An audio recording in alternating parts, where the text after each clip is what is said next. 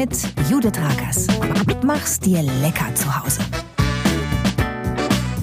Gemüseanbau und Hühnerhaltung im Garten. Hier erfahrt ihr, wie's geht. Hallo und herzlich willkommen zur Folge 24 von Home Farming Mach's dir lecker zu Hause. Wir haben wieder Vogelgrippe-Alarm in einigen Teilen von Deutschland und das heißt Stallpflicht für unsere Federfreunde. Ausnahmezustand. Kein Herumgaloppieren mehr unter freiem Himmel, sondern große Tristesse und Knastgefühl und das zu Recht. Ist die Vogelgrippe wirklich so gefährlich? Das klären wir in dieser Podcast-Folge. Zu Gast ist Hühnertierärztin Dr. Eva Maria Castel, die uns fachgerecht aufklärt über die Vogelgrippe und über die Auflagen, die Hühnerhalter jetzt befolgen müssen und die uns auch erklärt, was die Stallpflicht mit der Psyche unserer Tiere macht weshalb ich noch einen weiteren Gast in den Podcast eingeladen habe. Nadine Theiler vom Instagram-Blog Hühnergeschichten erzählt uns, welche Ideen sie für die Beschäftigung der Federfreunde in dieser Stallpflichtzeit gesammelt hat. Das alles in Folge 24 von Home Farming machst dir lecker zu Hause. Home Farming, der Podcast. Mach's dir lecker zu Hause. In Hamburg herrscht sie schon wieder, die Stallpflicht wegen Vogelgrippealarm. Meine Federfreunde dürfen nicht mehr in ihren Freilauf, sondern sind einkaserniert im überdachten Gehege und Stall und finden das ehrlich gesagt so semi-gut. Aber es muss sein, sagen die Behörden. Die Hühnerhaltern genaue Auflagen geben für diese Zeit. Damit sich die Vogelgrippe eben nicht weiter verbreitet, müssen die Tiere eingesperrt bleiben im Stall oder in einem überdachten Auslauf, in dem es keinen Kontakt zu den Wildvögeln im Garten gibt. Was da genau zu beachten ist und was das mit unseren Hühnern macht, das besprechen wir heute mit Dr. Eva Maria Castel, einer absoluten Expertin, die nicht zum ersten Mal Gast hier im Home Farming Podcast ist. Und da ist sie, Dr. Eva Maria Castel, Tierärztin spezialisiert auf Hühnergesundheit und Kolumnistin bei www.homefarming.de. Hallo Eva. Ja, hallo, freut mich hier zu sein. Es freut mich auch, dass du wieder Zeit für uns hast, um uns ein bisschen aufzuklären über die derzeitige nicht so schöne Situation für viele Hühnerhalter, nämlich die Situation, dass Stallpflicht herrscht wegen Vogelgrippe-Alarm. Äh, was ist die Vogelgrippe überhaupt? Ja, ähm, die Vogelgrippe hat sich ja so in den letzten Jahren hier ziemlich festgesetzt in Deutschland, muss man sagen. Ähm, das ist ein Influenza-A-Virus, ein aviäres Influenza-A-Virus, um genau zu sein.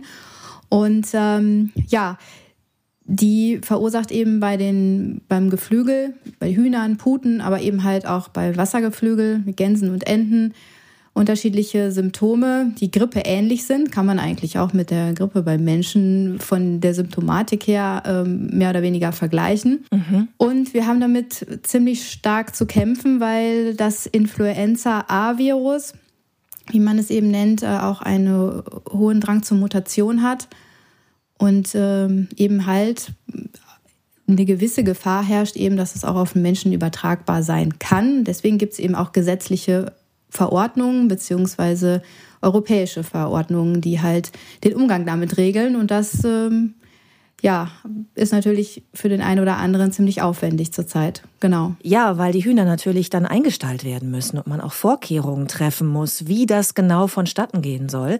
Darüber sprechen wir auch gleich noch, wie man seinen Stall umbauen sollte äh, bei äh, genau dieser Stallpflicht. Aber vielleicht kannst du uns noch mal so ein bisschen was äh, über die Symptome und das äh, und den Verlauf der Krankheit sagen. Sterben die Vögel daran? Sterben die Hühner daran? Ja, das ist ein bisschen unterschiedlich. Also wir unterscheiden einmal hochpathogene Influenza-Viren und niedrigpathogene Influenza-Viren und da sind natürlich auch die klinischen Symptome unterschiedlich. Mm, Im Moment ist es so, dass wir sehr viel zu tun haben mit dem sogenannten H5N1-Virus oder dieser Virusvariante, diesem Subtyp.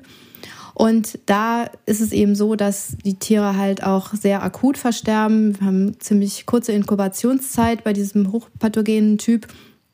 Und da ähm, ist das schon so, dass die ähm, sehr krank werden, versterben, hohe Verluste da sind und ähm, ja, so richtige Symptome manchmal sogar auch gar nicht zu sehen sind, weil einfach die, die sogenannte Inkubationszeit, das ist eben die Zeit von der, dem Zeitpunkt der Infektion bis zum Ausbruch der Symptome, eben so kurz ist, dass da gar nicht Entzündungen oder solche Geschichten großartig ähm, stattfinden können.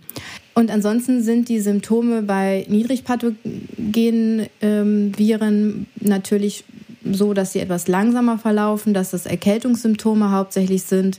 Ähm, das kann auch mal bis zu einer Woche dauern, bis da eben ähm, was auffällt oder vielleicht sieht man auch gar nichts. Das kann auch mal sein, dass das einfach so durchläuft. Grundsätzlich ähm, muss man auch auf solche Sachen achten wie Rückgang der Legeleistung, die Futter- und Wasseraufnahme dringt, äh, sinkt, sinkt eigentlich dramatisch und ähm, das kann eben dann halt auch zu äh, Versterben dann kommen. Genau wie schon gesagt. Also wenn wir jetzt diesen Vogelgrippe-Alarm haben und jemand sagt, ich stalle meine Hühner nicht ein, wie groß ist dann tatsächlich die Gefahr, dass die Hühner, ähm, also dass es übertragen wird auf den Bestand, auf den eigenen? Ja, das ist natürlich super schwer abzuschätzen. Also befallen sind eben halt auch Wildvögel. Wir haben sehr viele Fälle, wo eben ähm, Wildvögel auch betroffen sind. Und da ist es so, dass ähm, natürlich da auch immer ein gewisser Kontakt herrschen kann.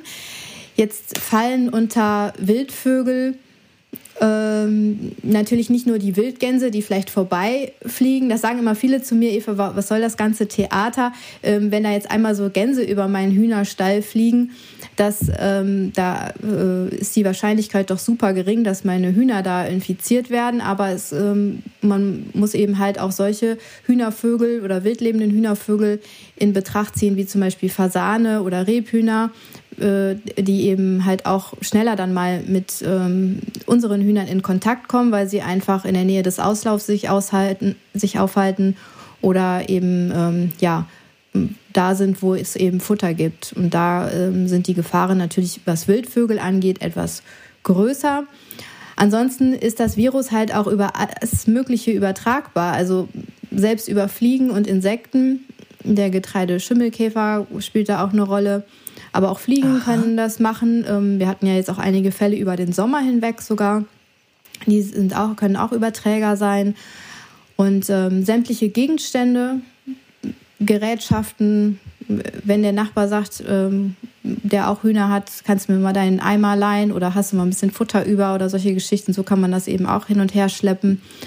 Mhm. Um, da ist eigentlich alles möglich, was man sich so vorstellen kann. Ähm, der Mensch kann natürlich auch übertragen. Klar, wenn man jetzt äh, im Hühnerstall war, hat noch schnell gefüttert und ähm, dann kann man natürlich auch äh, das Virus übertragen. Ähm, da sind sämtliche Varianten. Indem man es, weil man die Hühner angefasst hat oder irgendetwas angefasst hat und dann rübergeht äh, in, in einen anderen Hühnerstall und dort auch was anfasst? Meistens oder, über, oder über, über das Schuhwerk erfolgt das häufig eben. Ne? Also der Kot äh, und alle Ausscheidungen und äh, Sekrete ähm, sind natürlich auch infektiös da kann man es eben halt auch weitertragen. Wobei man ja jetzt als Mensch nicht unbedingt beim Nachbarn im Hühnergarten sich entleert. Nee, also, also und mal groß den, macht eben. Den Hühnerkot natürlich, den Hühnerkot. Also, der, ja, Gottes Willen. Schon klar. Ähm, nee, es ist äh, so, dass, also, ja, man natürlich ja, die Hühner, man läuft durch den Auslauf oder den Stall und in der Regel werden die Schuhe im Hobbygeflügel- und Rassegeflügelbereich natürlich nicht so gewechselt. In, in, in landwirtschaftlichen Betrieben ist das gang und gäbe. Wenn man in den Stall geht, wechselt man die Schuhe und ähm, durchläuft da so ein, so Schwarz-Weiß-Bereich. Und ähm, das hat man natürlich nicht. Da sind die Übertragungsmöglichkeiten etwas größer. Wie groß die letztendlich wirklich sind, ist super schwer abzuschätzen. Das hängt natürlich auch ja, von den Umständen immer ab ähm, die man halt hat und auch natürlich von den Ballungsgebieten. Also ich wohne ja hier zum Beispiel in Niedersachsen. Wir haben viel, viel mehr Geflügel und Geflügelbetriebe, ähm, wie das jetzt vielleicht, ähm, ja, mitten in der Stadt irgendwo ist dann halt, ne? Ähm, wenn man da mhm. einfach, äh, ja, Hühner in einem, in einem Garten hat, der eher so städtisch ist. Würdest du dann sagen, dass ähm, also Hühnerhaltung in der Stadt, also was das angeht, vielleicht sogar ein bisschen sicherer ist, weil da gibt es keine Wildvögel, da gibt es keine anderen Hühner, äh, keine anderen Ställe, von denen man von rechts nach links schleppen kann? Schwierig. Das ist super schwierig, weil wenn mir fallen da immer so Situationen zu ein. Zum Beispiel jetzt, wenn man jetzt äh, sagt, man wohnt in der Stadt und fährt jetzt mit dem Hund raus aufs Land und macht einen riesigen Spaziergang den Nachmittag und ähm, der läuft dann da frei durch den Wald, kann der natürlich und dann kommt er wieder mit in den Garten und äh, dann werden die Hühner gefüttert und der Hund, der schnüffelt halt auch mal da irgendwo rum geht vielleicht noch mit rein. Ähm, das ist kommt ja auch häufig vor, dass die dann mit im Auslauf sind und dann können die das eben genauso übertragen. Also das, äh, da, kann man sich sämtliche Geschichten zusammen überlegen, ähm, die da irgendwie eine Rolle spielen können. Ähm, ja, vielleicht ist es ein bisschen sicherer. Also die Gefahr, äh, ähm, äh, Restriktionszonen, in Restriktionszonen zu kommen, ist vielleicht in der Stadt ein bisschen geringer, muss man sagen. Weil ähm, natürlich, wenn man so eher ländlich wohnt, mit ähm, Geflügelbetrieben auch in der Nähe, dann kommt man natürlich auch schneller mal in, in Beobachtungszonen beziehungsweise Schutzzonen, wie es jetzt mittlerweile heißt. Genau. Und wenn dann für Hobbyhühnerhalter eine Stallpflicht ausgerufen wird, befindet man sich dann in dem Moment in so einer Schutzzone? In der Regel schon, ja. Man unterscheidet zwischen zwei Gebieten. Das ist einmal eine Sperrzone, das ist der Radius direkt drei Kilometer um den Betrieb oder, oder um den Hof, wo eben das Influenza-Virus nachgewiesen wurde. Und dann gibt es eben eine 10 Kilometer Zone, das ist die sogenannte Schutzzone. Und da ähm, sind etwas weniger restriktive äh, Maßnahmen erforderlich.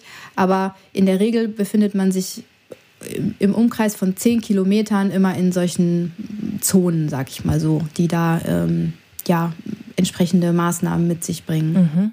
Der, der Landkreis kann aber entscheiden, wie groß das Ganze ausgeweitet wird. Also wenn der dann sagt, naja, da sind jetzt noch zwei Kilometer bis zur Kreisgrenze, dann kann halt auch der ganze Landkreis ähm, da unter Restriktionen fallen.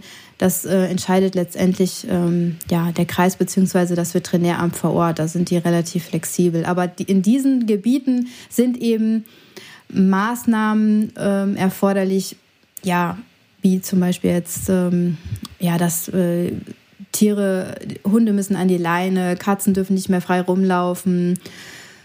Ähm, die Hühner ähm, dürfen, es darf keine Ausstellungen mehr geben in diesen Bereichen und all solche Sachen halt. Ne? Das können ist dann variabel. Die Stallpflicht kann für einen ganzen Landkreis ausgerufen werden, wenn das möglich ist. Das könnt ihr. Ja, das haben wir jetzt zum Beispiel in ja. Hamburg.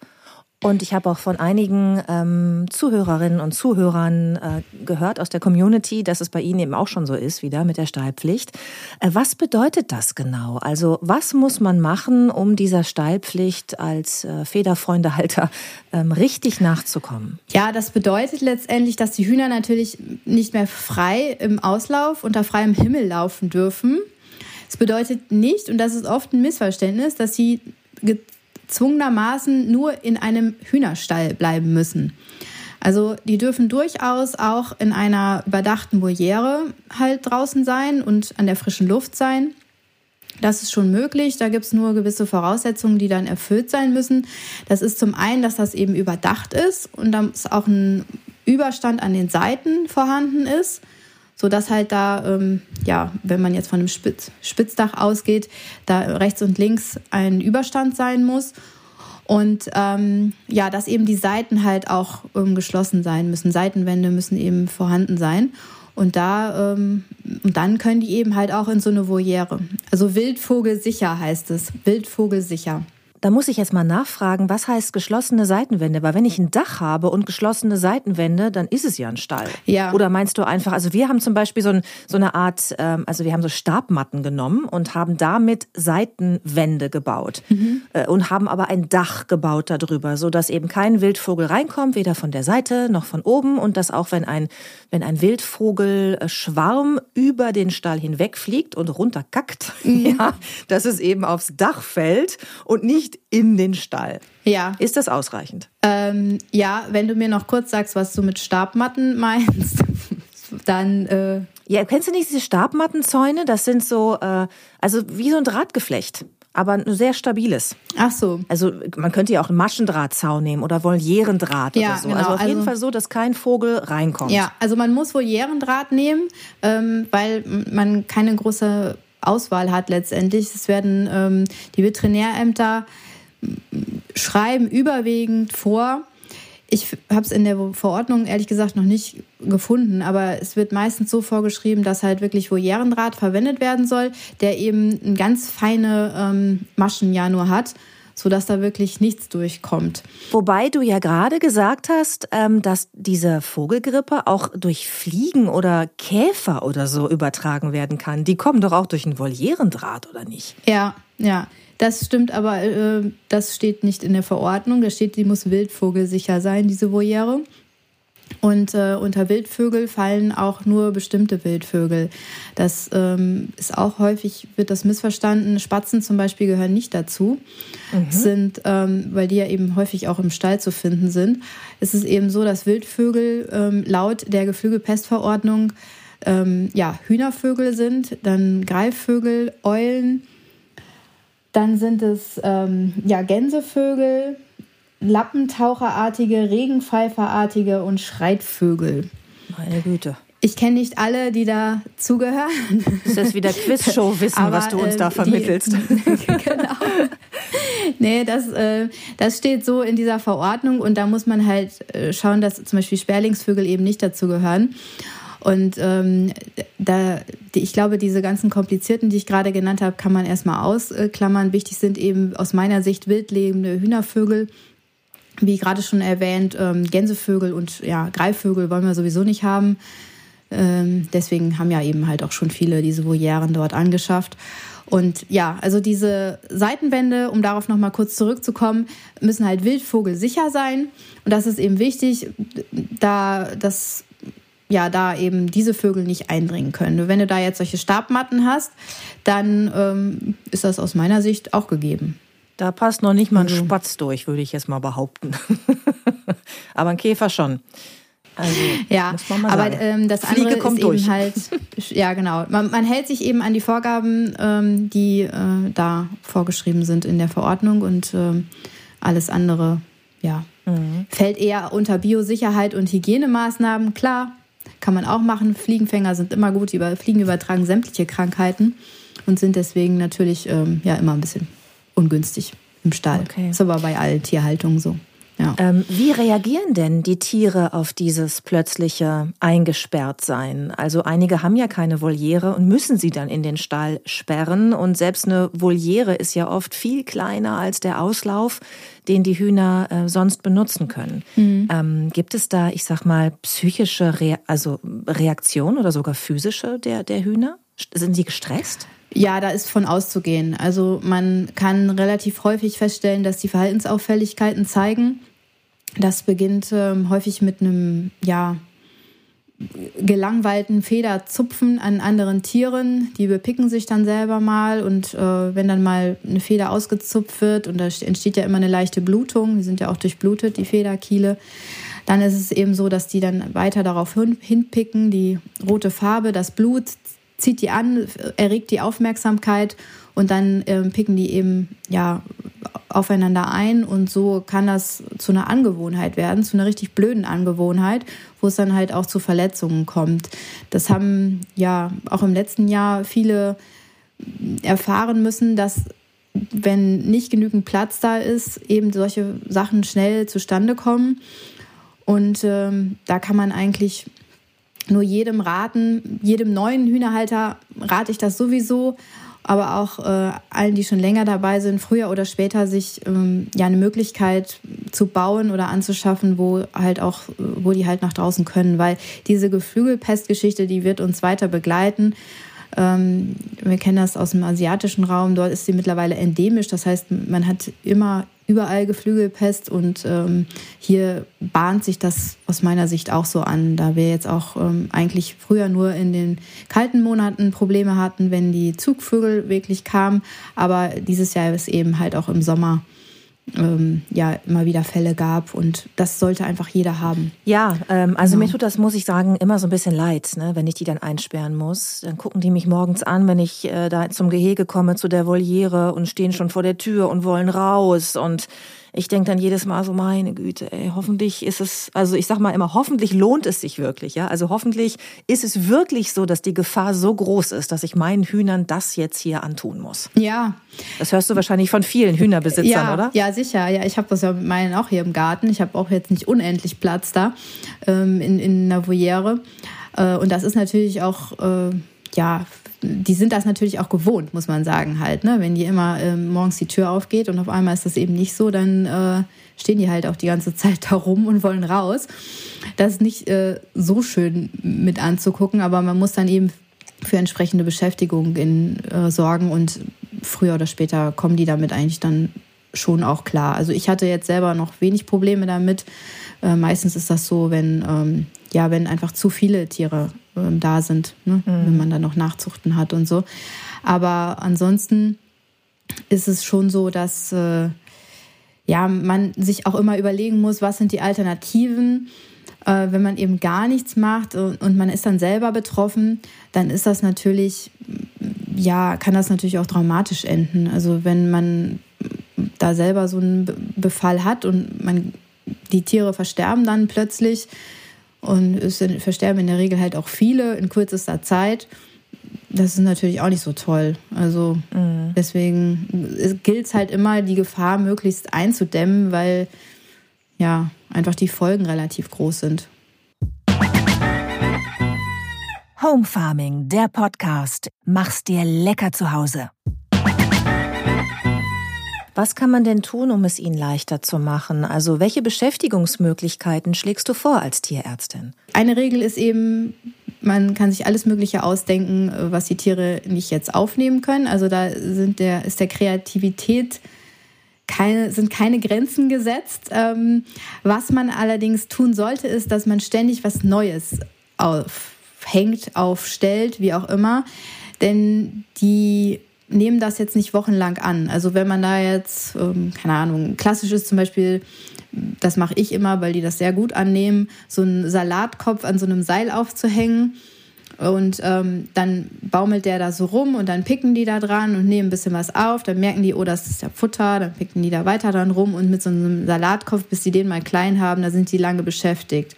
Aber wenn man dann das drei, vier, fünf Mal macht, dann irgendwann ja, ist denen das zu anstrengend, dann fressen die lieber was anderes. Also äh, das wird dann nicht mehr gut angenommen. Echt? Das ist jetzt, so, ist jetzt nur so ein Beispiel. Andere machen zum Beispiel, hängen auch es geht auch sehr gut, wenn man, ähm, ist ja heute jetzt nicht mehr so angesagt, äh, äh, die CDs liegen ja oft zu Hause rum und werden nicht mehr benutzt und man kann CDs halt auch sehr gut aufhängen. Erstmal haben die ein Loch, man kann die überall aufhängen und die glitzern ja so schön von der Rückseite und das wird von den Hühnern, die finden das ganz interessant, die picken da die ganze Zeit drauf rum und ähm, da sind die auch immer ganz gut beschäftigt. Aber man merkt halt auch, so drei, vier Tage muss man wieder was anderes nehmen halt. Und so geht das dann immer weiter. Das, das ist äh, lustig, dass du das sagst und gleichzeitig ärgerlich, weil ich gerade, glaube vor drei Wochen meine ganzen alten CDs entsorgt habe, weil ich dachte, never ever brauche ich die wieder. Guck mal, hätten wir mal eher gesprochen, ja. ich die alle in den Hühnerstall gehängt. Genau. Da waren, glaube ich, sogar noch ganz alte Sachen von DJ Bobo dabei. Ja, die, wären jetzt noch mal gut angekommen. Das sage ich genau. dir.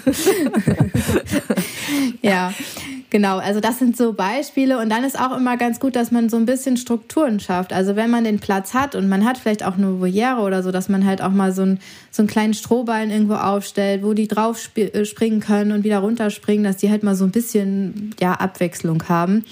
Ähm, Sport. Sport, genau. ja, also man muss da nicht völlig, manche ähm, haben dann da 25 verschiedene Sachen und Spielzeuge. Das würde ich gar nicht machen. Also ich würde so zwei, drei Sachen mir ausdenken, ähm, wo man, die man so aufhängt oder aufstellt.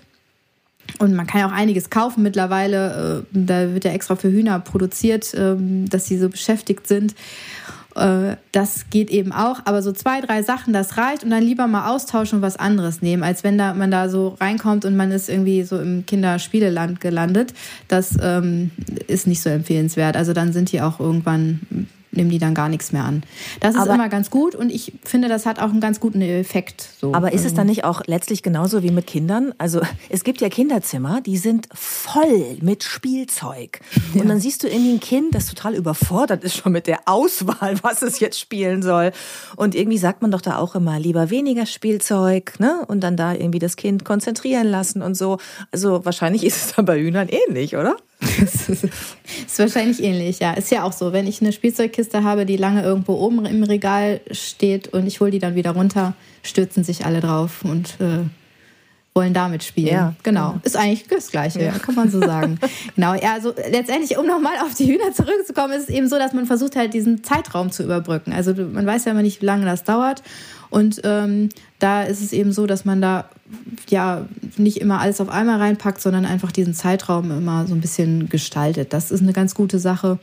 Und dann natürlich ähm, gibt es ein paar Ergänzungsfuttermittel, die man, die vielleicht nicht unbedingt nur der Beschäftigung dienen, aber die halt auch ähm, einen großen Einfluss haben. Die sollte man vielleicht an der Stelle auch kurz erwähnen. Es ist zum einen die, die Gabe von Magnesium, die eben halt ähm, die Tiere sehr beruhigt und äh, da haben wir sehr gute Erfahrungen gemacht, auch in den großen Betrieben, mhm. ähm, dass die sich einfach beruhigen und ähm, ich habe das jetzt übertragen einfach in die kleineren ähm, Haltungen und da ist es letztendlich auch so, dass ähm, diese Magnesiumgaben da ähm, ja einen sehr guten Einfluss haben. Also die sind da so ein bisschen gechillter, hätte ich jetzt beinahe gesagt. Aber ähm, das beruhigt die Lage so ein bisschen. Die sind nicht so reizempfindlich.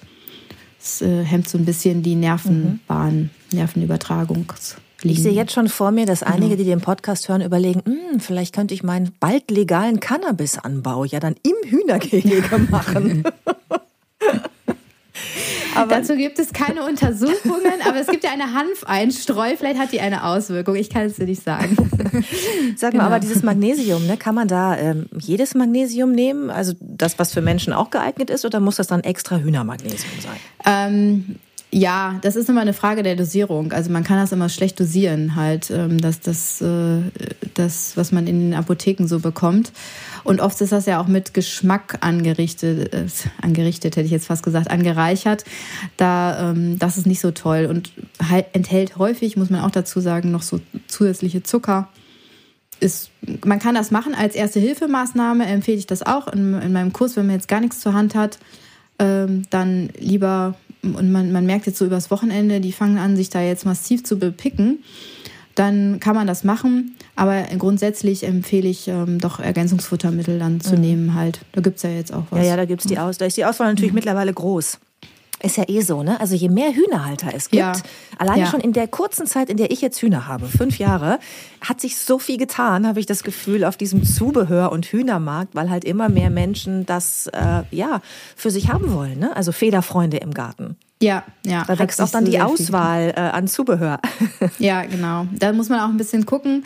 Ähm, ich rate auch dazu, ich habe ja jetzt selber auch ähm, Ergänzungsfutter mit, also Vitamine und solche Geschichten ähm, äh, in, in meinem Shop. Aber da ist, muss man halt schauen, was draufsteht. Das rate ich wirklich jedem. Das, ähm, weil, ja, wie du schon sagst, die Auswahl ist mittlerweile riesig und man muss auch ein bisschen gucken, was man da reinschüttet. Also da jetzt einfach nur alles immer zu kaufen, ja, wäre ich vorsichtig. Ähm, dass äh, wenn dann, äh, die sollen ja auch noch ein bisschen klares Wasser haben. Also ich erlebe das manchmal, dass montags dies und dienstags das.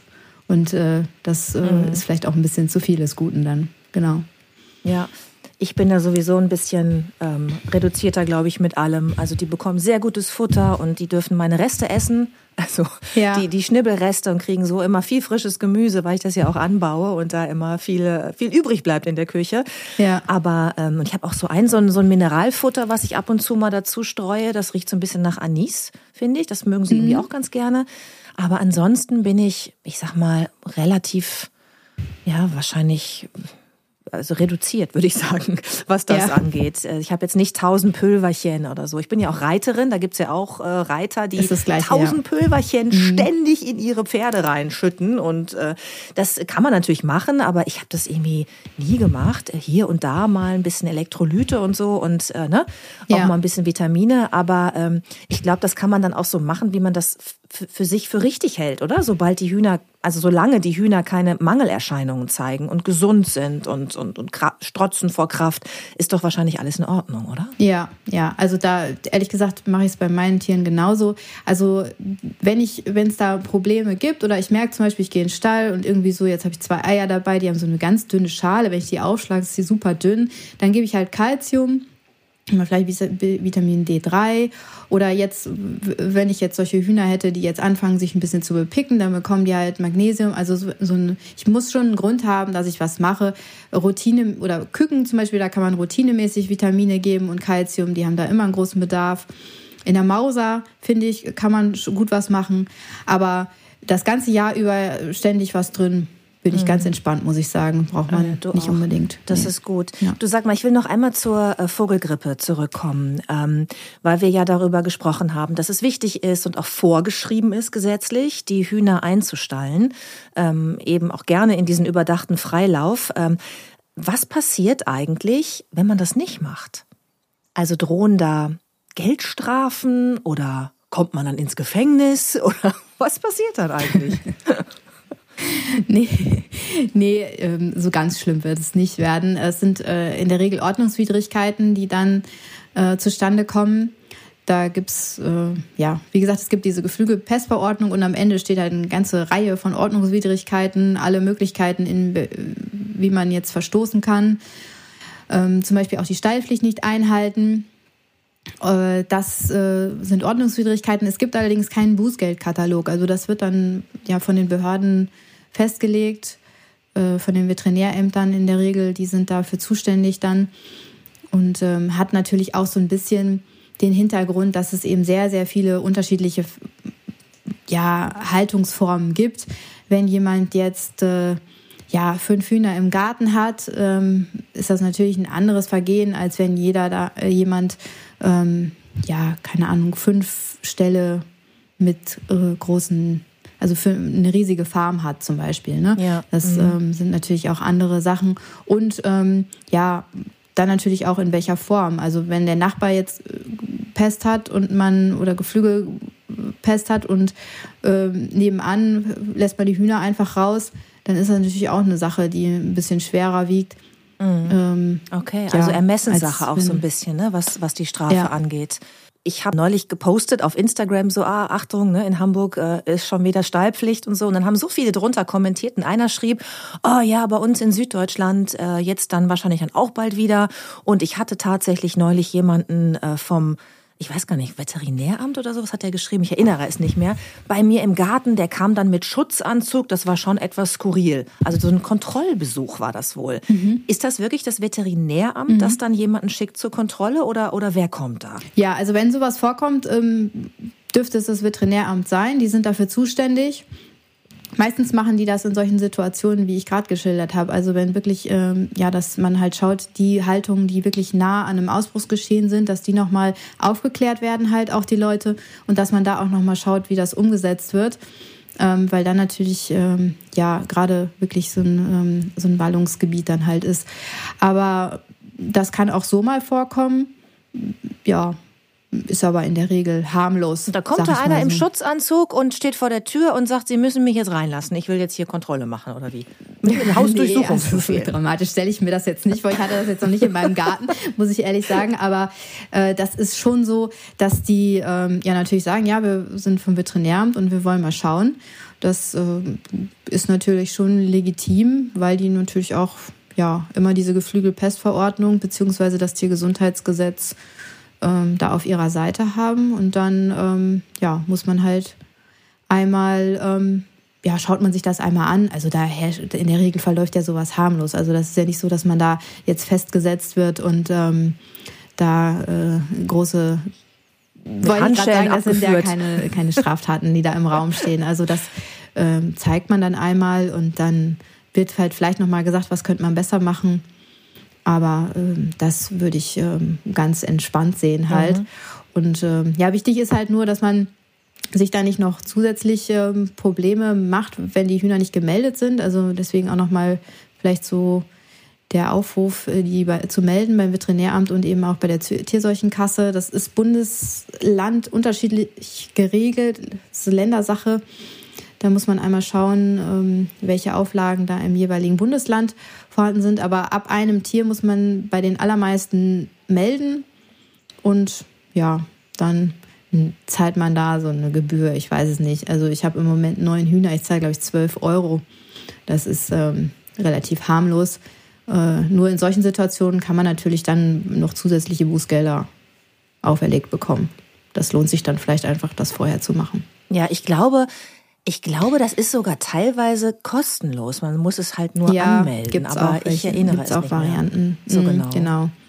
Kann sich auch wieder ver äh, verändert haben. Ich habe damals, als ich das Buch geschrieben habe, äh, vor drei Jahren, da habe ich das recherchiert. Mhm. Und ähm, aber das kann sich natürlich alles äh, schon geändert ja, haben wieder. Ja, es, ja, doch es gibt auch kostenlose ähm, äh, Bundes, kostenlose Bundesländer. Also es gibt auch Bundesländer, in denen das eben nicht äh, bezahlt werden muss, aber gemeldet werden. Das muss man eben sagen. Ja, melden genau. ist Pflicht, mhm. genau. Und ein Bestandsbuch führen ist auch Pflicht das genau. drin steht, ne? wie viele Hühner ja. habe ich, wenn eins stirbt, muss man es eintragen, wenn eins schlüpft, muss man es eintragen, ja. dass halt man ähm, nachweisen genau. kann, man hat die die Impfung äh, gemacht, die Newcastle-Impfung und äh, das ist mein Bestandsbuch und ja, ich habe auch alle Auflagen der Stallpflicht äh, erfüllt. Dann ist man, glaube ich, ein sehr vorbildlicher Hühnerbesitzer. Dann ist alles perfekt, richtig? genau, ja, richtig. Ja, ähm, Eva, ich, ich danke dir sehr, dass äh, du uns aufgeklärt hast ähm, über die Vogelgrippe, über die Hühnergrippe, weil ähm, es da immer wieder viele Fragen gibt. Warum ist das überhaupt nötig? Warum muss ich meine armen Tiere einsperren? Ich glaube, du hast uns sehr deutlich gemacht, warum es wichtig ist, hast auch auf die Mutationen hingewiesen, die möglich sind, wenn wir uns nicht alle an diesen Schutzmaßnahmen beteiligen. Das wollen wir natürlich nicht, haben wir ja gerade bei, bei Covid auch gehabt. Ne? Wir müssen da zusammen zusammenhalten, um das ja, Ganze vielleicht genau. eindämmen zu können. Und äh, deswegen vielen, vielen Dank äh, für das Gespräch und ich freue mich schon äh, auf deinen nächsten Besuch hier im Podcast. Ja, freue ich mich auch. So, da haben wir wieder eine ganze Menge gelernt von der Tierärztin Dr. Eva Maria Castel, die auch eine Kolumne über Hühnergesundheit in meinem Online-Magazin www.homefarming.de schreibt. Alle 14 Tage. Wir wollen jetzt aber noch mal etwas dranbleiben am Thema Vogelgrippe und Stallpflicht und noch ein paar gute Ideen sammeln, wie wir unsere Federfreunde beschäftigen können, wenn sie wegen der Stallpflicht nicht mehr ihren üblichen Auslauf genießen können. Und deshalb habe ich in dieser Folge noch ein zweiten Gast, eine Frau aus der Praxis, eine Hühnerhalterin mit großem Herz für unsere Federfreunde. Sie betreibt die wunderbare Instagram-Seite Hühnergeschichten und schreibt als Autorin auch für unser Online-Magazin www.homefarming.de. Gleich geht's los. Home Farming, der Podcast. Mach's dir lecker zu Hause. Und da ist sie zum ersten Mal zu Gast in meinem Podcast, unsere Hühnerautorin im Farmteam, Nadine Tyler. Hallo. Hallo Judith, danke für die Einladung. Ich freue mich sehr, dass du endlich mal hier im Podcast zu Gast bist, weil du ja schon seit einiger Zeit das Online-Magazin bereicherst mit tollen Artikeln rund um die Federfreunde. Deswegen die erste Frage, geht's denen gut, deinen kleinen Federfreunden? Ja, denen geht's wunderbar. Die genießen gerade die etwas milderen Temperaturen. Das hatten wir jetzt gerade und legen daher wieder fleißig ein paar Eier mehr. Sag mal allen, die dich nicht so gut kennen, wie viele Hühner hast du im Moment? Hm, wir haben jetzt gerade 17 Hühner und ähm, zwei Hähne. Ja, das ist gerade unsere Hühnerbande. Ist bei euch in Süddeutschland jetzt auch schon Vogelgrippe-Alarm? Also ähm, es ist gerade im Gespräch. Es gibt größere Betriebe, die mittlerweile schon davon betroffen sind von der Stallpflicht, aber für uns private Hühnerhalter aktuell noch nicht. Aber es bleibt natürlich spannend. Aber du hast es schon mal mitmachen müssen, ne? Auch diese Stallpflicht mit deinen Hühnern, oder? Ja, genau. Wir hatten das auch schon mal vor zwei Jahren und von daher ein bekanntes Thema. Mhm. Wie reagieren deine Federfreunde, wenn sie plötzlich eingesperrt sind? Ja, natürlich nicht so ähm, amused, sage ich mal. Da gibt's dann erstmal großes Gemecker, wenn sie merken, es wird umgebaut und alles dicht gemacht und sie können ihre Freiheit nicht mehr genießen. Aber ähm, ja, wenn man ihnen dann ein bisschen Beschäftigung bietet und sich noch ein bisschen intensiver kümmert, dann klappt es eigentlich mit der Zeit ganz gut. Ja, du hast ein paar Beschäftigungsmöglichkeiten für uns vorbereitet, ne? Nochmal so ein bisschen recherchiert und gesammelt, was man da mhm. so alles machen kann. Einige haben was mit Futter zu tun, andere mit Sport und was mit Musik hast du sogar auch. Aber ich würde sagen, wir fangen mal vorne an. Und zwar beginnen wir mit den Leckereien. Du sagst, es ist eine gute Idee, wenn halt die Stallpflicht herrscht, wenn man sie einfach mit Futter ablenkt. Was ist da die einfachste Variante? Genau, ganz einfach kann man ähm, verschiedene Dinge in, das, in den Stall mit hineingeben, ins Einstreu schmeißen, zum Beispiel Sonnenblumenkerne oder Mehlwürmer, Soldatenfliegenlarven oder die ganz normalen Körner, die man sonst auch füttert.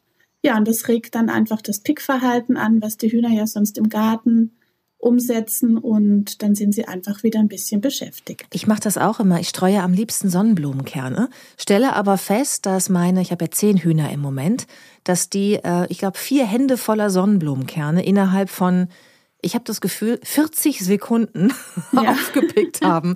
Ist das, ist das wirklich eine Beschäftigung, mit denen man sie lange, äh, mit denen man sie lange ablenken kann? Ja, ewig lange natürlich nicht. Aber wenn die das im Einstreu haben und die Einstreu, gerade im Winter, mache ich sie auch etwas dicker. Das heißt, sie haben dann schon einiges zu suchen und dann wälzen die das rum und scharren das hin und her und finden dann wieder mal eins und finden keins und dann sind sie dann schon ein bisschen ähm, damit beschäftigt, auf jeden Fall. Ich glaube, ich mache es ihnen zu einfach. Ich streue das immer in den überdachten ja, Auslauf auch. und dann zack, haben alles gefunden und stehen wieder vor mir. Hallo, mehr ja, Nachschub. Ja. Deswegen fand ich deine anderen Ideen auch so toll, die du äh, zusammengesammelt hast. Und mhm. zwar sagst du, man könnte auch eine Gemüsegirlande machen für die Hühner, was ich ja ganz toll finde, da ich ja auch Gemüse anbaue. Genau, da bietet sich auch an, auch gerade wenn man wenn Gemüsereste hat vom Kochen oder sowas. Also da verwende ich einfach eine lange Schnur, so dass man sie einmal quer durch den Hühnerstall spannen kann. Und da werden dann verschiedene grobe Gemüsestücke einfach dran gebunden oder wer mag, kann auch mit einem Schaschlikspieß Löcher durchbohren und die dann auffädeln. Zum Beispiel Karotte, Maiskolben gehen ganz gut oder rote Beete in roh. Ja, und dann hängt man das auf, immer ein bisschen Platz dazwischen lassen und dann wackelt es hin und her und die Hühner bemühen sich natürlich, das aufzupicken und kommen nicht so leicht dran, wie ähm, wenn das natürlich in der Schüssel oder am Boden liegt und dann haben sie schon eine Weile zu tun damit. Und wie hoch hängst du dann diese Girlande? Also müssen die richtig hochhüpfen dafür, oder? Also die Schnur hängt die dann eh etwas durch. Wenn dann das Gemüse dranhängt, das hängt ja nicht dann schnurstracks gerade und dadurch sind es eh verschiedene Höhen. Aber das kann man ruhig so machen, dass sie sich ein bisschen anstrengen, auf jeden Fall. Ist auch gleichzeitig ein bisschen Sport. ja, schadet auch nicht, wenn man drinnen beschäftigt ist. Das stimmt. Da kommen wir auch gleich noch zu. Da hast du noch ein paar Ideen. Äh, äh, dann mhm. sagst du, Gemüsegirlande ist die eine Sache und streuen, aber man könnte auch einen Schaukelsalat machen. Wie macht man das denn? Genau, der Schaukelsalat, der ist eigentlich ganz einfach. Das gibt es bei uns auch das ganze Jahr immer wieder. Da kann man einfach einen herkömmlichen Salat, jetzt im Winter bietet sich auch so ein ganz normaler fester Eisbergsalat wunderbar an, eine Schnur drum aufhängen und das auch ruhig ein bisschen höher, sodass die Hühner wirklich ein bisschen hüpfen müssen. Und ja, dann hopsen die da hoch. Es ist sehr lustig anzusehen. Die kleineren Rassen, die freuen sich dann über das, was runterfällt, wenn die Großen da rumpicken und sind ganz so genauso neugierig mit ähm, dran beteiligt. Ja, und das macht auf jeden Fall den Hühnern Spaß und ich finde, zum Zugucken für uns Hühnerhalter ist natürlich auch cool. Zaubert einem ein Lächeln aufs Gesicht, was die Federfreunde ja immer sehr genau. schnell schaffen. ähm, bei der nächsten Idee äh, ja. von dir habe ich tatsächlich an Hunde gedacht und auch an Katzenspielzeug, weil daher kenne ich das eigentlich. Selbst für Pferde gibt es das, ein Gefäß mit Löchern mhm in das man Futter tut, mhm. was dann die Tiere durch Rollen schubsen, was auch immer irgendwie rauskriegen müssen. Das ist das gleiche System, ne, was du vorschlägst. Genau, das gleiche System, genau. Ja, und da kann man einfach eine alte Kunststoffflasche benutzen, natürlich gut reinigen. Dann macht man auch mit so einem dickeren ähm, Schaschlikspieß oder da gibt es ja auch, wenn ähm, längere, dicke Zimmermannsnägel oder sowas, kann man dann wunderbar Löcher reinbohren. Schön viele am besten und dann füllt man das auch mit Sonnenblumenkerne oder mit dem Körnerfutter. Und die Hühner lernen unglaublich schnell, also die merken dann ganz flott, dass man da sich ähm, ein bisschen anstrengen muss und diese Flasche bewegen muss, damit sie an das Futter kommen und ja, haben dadurch ihren Spaß. Äh, wer auch das Gefühl hat, dass seine Hühner vielleicht ein bisschen länger brauchen könnten, um das zu verstehen, hast du noch eine andere Idee? Die äh, erscheint mir also wirklich sehr einfach und auch sehr leicht zu verstehen. Äh, und zwar ein grobmaschiges Netz, in das du was füllst? Da mache ich immer Luzerne rein. Die haben ähm, Mineralstoffe und Vitamine drin. Das bekommt ihnen ganz gut, unterstützt übrigens auch wunderbar die Verdauung. Ja, und da sind sie dann auch super beschäftigt. Das kann man dann prima aufhängen, gut füllen und dann zupfen die da auch immer ganz ähm, ja, interessiert dran rum. Das finde ich so schön, weil das machen Pferde ja auch. Ne? Also ich äh, fütter meiner Stutte immer gerne Luzerne. Mhm. Und dieses grobmaschige Netz hat sie natürlich auch bei sich in der Box, damit sie eben langsam ne, das Heu aufnimmt und so rauszupfen muss. Da kann man die also quasi, ich könnte mir dieses Hühnernetz, also das was Heunetz, einfach so an den Zaun hängen, dass sowohl das Pferd als auch die Hühner drankommen. Zwei Fliegen mit einer Klappe. Ja, genau. Ja, Ja, genau. Das sind, ähm, das ist das gleiche Netz, was man da verwendet und das kannst du prima dann so umsetzen. Das muss ich ausprobieren. Da mache ich ein Video von. Das sieht bestimmt sehr lustig aus. Weil dann meine, meine Stute sah so bestimmt totalen Stress kriegt, wenn von der anderen Seite die ganzen Hühner an ihrem Heuballen rumzupseln. Mal gucken. ähm, Heuballen, sagst du, einfach in den Stall legen, ist auch eine gute Idee. Auch das äh, kennt man ja aus, aus mhm. Pferdeboxen. Genau, kommt einfach ein bisschen auf die Größe des Stalls natürlich an, dementsprechend auch die Größe des Heuballens wählen, aber das funktioniert auch wunderbar. Und da, das ist das so schön gepresst und zusammengebunden, da sind die wirklich auch ähm, eine Weile dran, um das dann so richtig auseinander zu zupfen und scharren das dann auch schön und verteilen es im Stall und haben zusätzlich noch ein bisschen Einstreu. Ah, okay, super. Dann ähm, kommen wir jetzt zu deinen Ideen zum äh, Problem Bewegungsmangel. Ne? Weil Federfreunde, die in ihrem mhm. kleinen Auslauf bleiben müssen oder noch schlimmer in ihrem Stall, haben natürlich auch irgendwie plötzlich keinen Auslauf mehr und können ihrem Bewegungsdrang nicht mehr so nachkommen, den Hühner ja unglaublich stark haben. Also ich habe verschiedene Rassen bei mir, wo man auch immer sagt, die haben unterschiedlich starken Bewegungsdrang. Aber alle Rassen wollen laufen, wollen rumrennen, ne? wollen sich irgendwie mal, wollen mal galoppieren, wollen in der Sonne liegen und äh, sich auch mal ausruhen, aber dann auch wieder ein paar Schritte mhm. laufen. Das heißt, äh, wir brauchen auch jetzt in dieser Zeit der Stallpflicht ein paar Ideen für Hühnersport. Äh, ein Frühbeettunnel eignet sich äh, und man kann ein Parcours aufbauen, sagst du. Vielleicht kannst du uns beides einmal erklären. Genau, also um den Stall so ein bisschen zu erweitern, da eignet sich wirklich ganz super so ein Frühbeettunnel. Den gibt es ja überall zu kaufen, wo es Gartenbedarf ähm, gibt und dann kann man den aufbauen. Der ist auch sehr kostengünstig und dann haben Sie einfach nochmal eine Möglichkeit, sich ein bisschen aus dem Weg zu gehen und zusätzlich eine Fläche. Und das passt man einfach an seinen Garten an je nachdem, wie groß der ist und zieht es dann einfach nochmal nach draußen. Und ein Parcours, den kann man auch ganz leicht zum Beispiel mit Kisten oder äh, mit ausrangierten Leitern oder so große ähm, Ablaufrohre gibt's ja auch oder so Fallrohre, die kann man dann aufstellen, je nach Hühnerrasse natürlich, so dass die da noch ein bisschen Möglichkeit haben rumzuturnen, auch gerne etwas erhöht, damit sie vielleicht dann nochmal aus dem Stallfenster gucken können und zumindest die Natur ein bisschen sehen und das macht ihnen auf jeden Fall Spaß. Dann kann man hinterher behaupten, meine Hühner machen Crossfit. Ja, auf jeden Fall. das hört sich gut an für mich. ähm, dann schlägst du auch noch etwas vor, das ich tatsächlich auch ausprobiert habe, was bei mir überhaupt nicht funktioniert hat, und zwar eine Hühnerschaukel. Das mhm. kennt man ja aus dem Internet, ne? dass da also wild schaukelnde Hühner bei irgendwelchen Instagram-Accounts sich durch das Gehege schaukeln. Ich hatte drei, glaube ich, von diesen Schaukeln, weil ich die auch immer geschenkt bekommen habe in meinem mhm. Gehege. Und nicht ein einziges Huhn hat jemals auf dieser Schaukel gesessen. ähm, äh, ist es bei dir, ist es bei dir zu Hause anders? Also ich habe tatsächlich die ähnliche Erfahrung gemacht. Ich habe auch ähm, mit meinen Kids so eine Hühnerschaukel gebaut aus äh, einem schönen Ast vom Wald und hatten Mord Spaß dran, das so schön zu gestalten und kein Huhn ist drauf gesessen. Die haben das keine Sauge nicht, drauf. Nein, keine Sauge drauf. Nicht mal gewürdigt eines Blickes. Und dann hatten wir mal noch so eine richtige Hühnerschaukel, wie es die auch zu kaufen gibt. Und die jungen Hühner, unsere Küken damals, die hatten tatsächlich Spaß. Die sind drauf. Ähm, aber das war es dann auch. Als die größer waren, ich weiß auch nicht, was ich falsch mache. Also auf jeden Fall eine gute Beschäftigung für die, die es annehmen. Aber meine Hühner ähm, habe ich da auch noch nicht dazu bewegt, das zu machen. Vielleicht müssen wir es auch mal vormachen, ich weiß es nicht. Ja, das äh, habe ich auch schon überlegt. Nur passte mein Hintern auf keinen Fall auf diese kleine Hühnerschaukel. Das war schon mal das erste Problem, als ich vormachen wollte. So sieht's aus. Aber vielleicht hört uns ja jemand zu, eine Zuhörerin oder ein Zuhörer, der sagt, ha, das Problem hatte ich auch und ich hatte einen super Trick, wie ich Ihnen das beibringen konnte. Dann kann der oder die sich ja bei uns melden melden, ne? dann können wir das nochmal äh, besprechen. Das wäre großartig, da würde ich mich auch sehr drüber freuen. Ich würde das nämlich unfassbar gerne sehen, also aus rein egoistischen Gründen. Ich würde mich mhm. wirklich am liebsten mit einem Glas Wein oder Kaffee ins Hühnergehege setzen äh, oder jetzt auch in den überdachten Auflauf und ihn stundenlang beim Schaukeln zugucken. Aber leider macht's, wie gesagt, keiner. Vielleicht. Die Hoffnung stirbt zuletzt. Vielleicht, Ja, du hast total recht. So, ähm, wir sind beim Thema Sport, beim Thema Hühnersport, ähm, um äh, den Hühnern eine Möglichkeit zu geben, sich äh, zu bewegen ähm, und ihrem Bewegungsdrang nachzukommen, auch wenn Stallpflicht herrscht.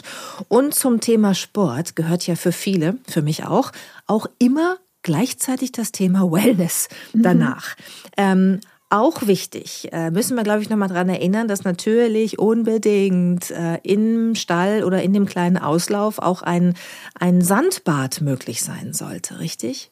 Genau, unbedingt. Also ein Sandbad ist ganz wichtig für die Gefiederpflege der Hühner.